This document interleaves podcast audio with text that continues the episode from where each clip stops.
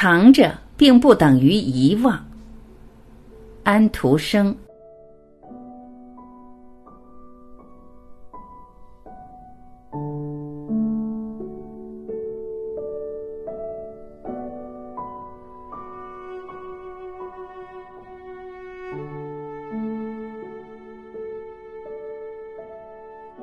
从前有一座古老的房子。它的四周环绕着一条泥泞的壕沟，沟上有一座吊桥。这座桥吊着的时候比放下的时候多，因为平时来访的客人并没有多少算得上是贵客。屋檐下有许多专为开枪用的枪眼，如果敌人走得很近的话，也可以从这些枪眼里把开水或白热的铅淋到他们头上去。屋子里的梁都很高，这是很好的，因为炉子里烧着粗大而潮湿的木头，这样就可以使炉子里的烟有地方可去。墙上挂着的是一些穿着铠甲的男人的画像，以及庄严的穿着一大堆衣服的太太们的画像。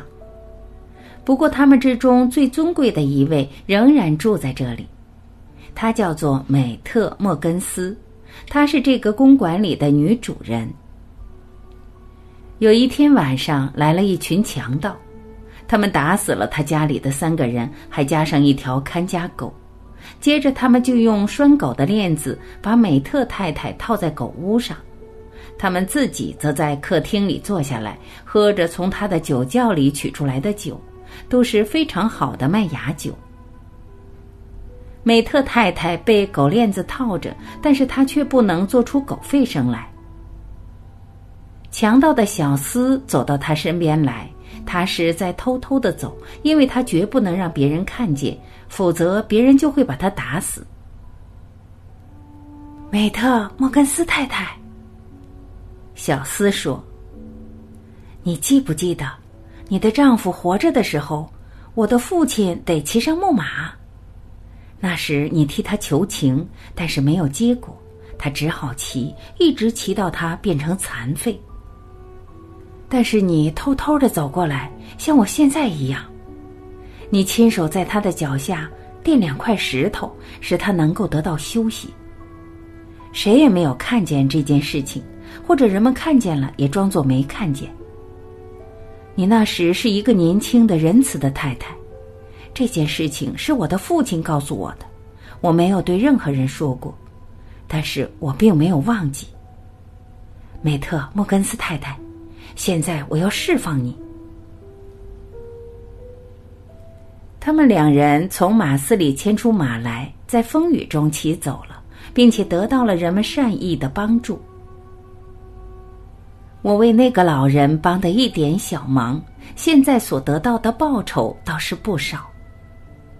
美特莫根斯说：“不说并不等于忘记。”小斯说：“强盗们后来都得到了绞刑的处罚。”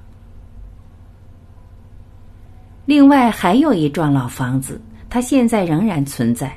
它不是属于美特莫根斯太太的，而是属于另外一个贵族家庭。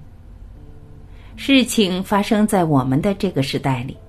太阳照着塔上的金顶，长满了树的小岛浮在水上，像一些花束。野天鹅在这些岛的周围游来游去。花园里长着许多玫瑰，屋子的女主人本身就是一朵最美丽的玫瑰。她在快乐中，在与人为善的快乐中射出光辉。她所做的好事，并不表现在世人的眼中，而是藏在人的心里。藏着并不等于忘记。他现在从这屋子走到田野上一个孤独的小茅棚子里去，茅棚里住着一个穷困的瘫痪的女子。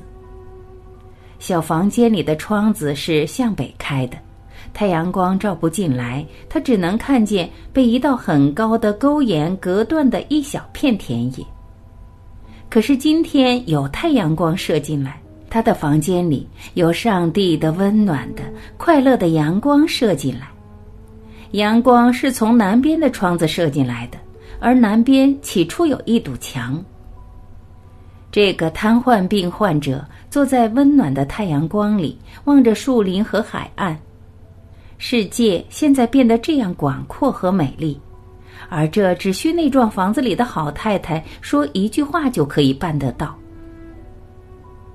说那一句话是多么容易，帮那一点忙是多么轻松。他说：“可是我所得到的快乐是无边的伟大和幸福。”正因为如此，他才做了那么多的好事，关心穷人屋子里和富人屋子里的一切人们，因为富人的屋子里也有痛苦的人。他的善行没有人看见，是隐藏着的，但是上帝并没有忘记。还有一幢老房子，它是坐落在一个热闹的大城市里。这幢房子里有房间和客厅，不过我们却不必进去，我们只需去看看厨房就得了。它里面是既温暖而又明朗，既干净而又整齐。铜器皿闪着光，桌子很亮，洗碗槽像刚刚擦过的案板一样干净。这一切是一个什么都干的女佣人做的，但是她还腾出时间把自己打扮一番，好像她是要到教堂里去做礼拜似的。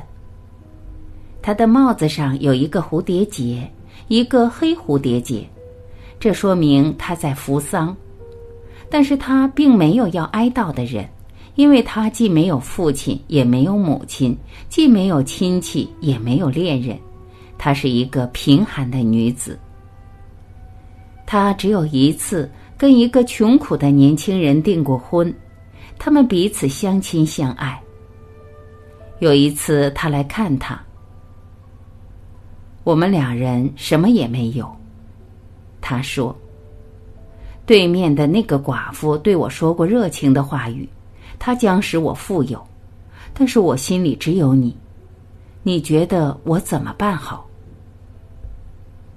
你觉得怎样能使你幸福就怎么办吧。女子说：“请你对他和善些，亲爱些。不过，请你记住，从我们分手的这个时刻起，我们两个人就不能再常常见面了。”好几年过去了，他在街上遇见了他从前的朋友和恋人，他显出一副又病又愁苦的样子，他的心中很难过，忍不住要问一声：“你近来怎么样？”各方面都好，他说：“我的妻子是一个正直和善良的人，但是我的心中只想着你。”我跟自己做过斗争，这斗争现在快要结束了。我们只有在上帝面前再见了。一个星期过去了，这天早晨报纸上有一个消息，说他已经死了，因此他现在扶丧。他的恋人死了，报上说他留下一个妻子和前夫的三个孩子。铜中发出的声音很嘈杂，但是铜的质地是纯净的。它的黑蝴蝶结表示哀悼的意思，但是这个女子的面孔显得更悲哀。这悲哀藏在心里，但永远不会遗忘。嗨，现在有三个故事了，一根梗子上的三片花瓣。你还希望有更多这样的木须花瓣吗？在新的书上有的是，它们被藏着，但并没有被遗忘。安徒生，一八六六年。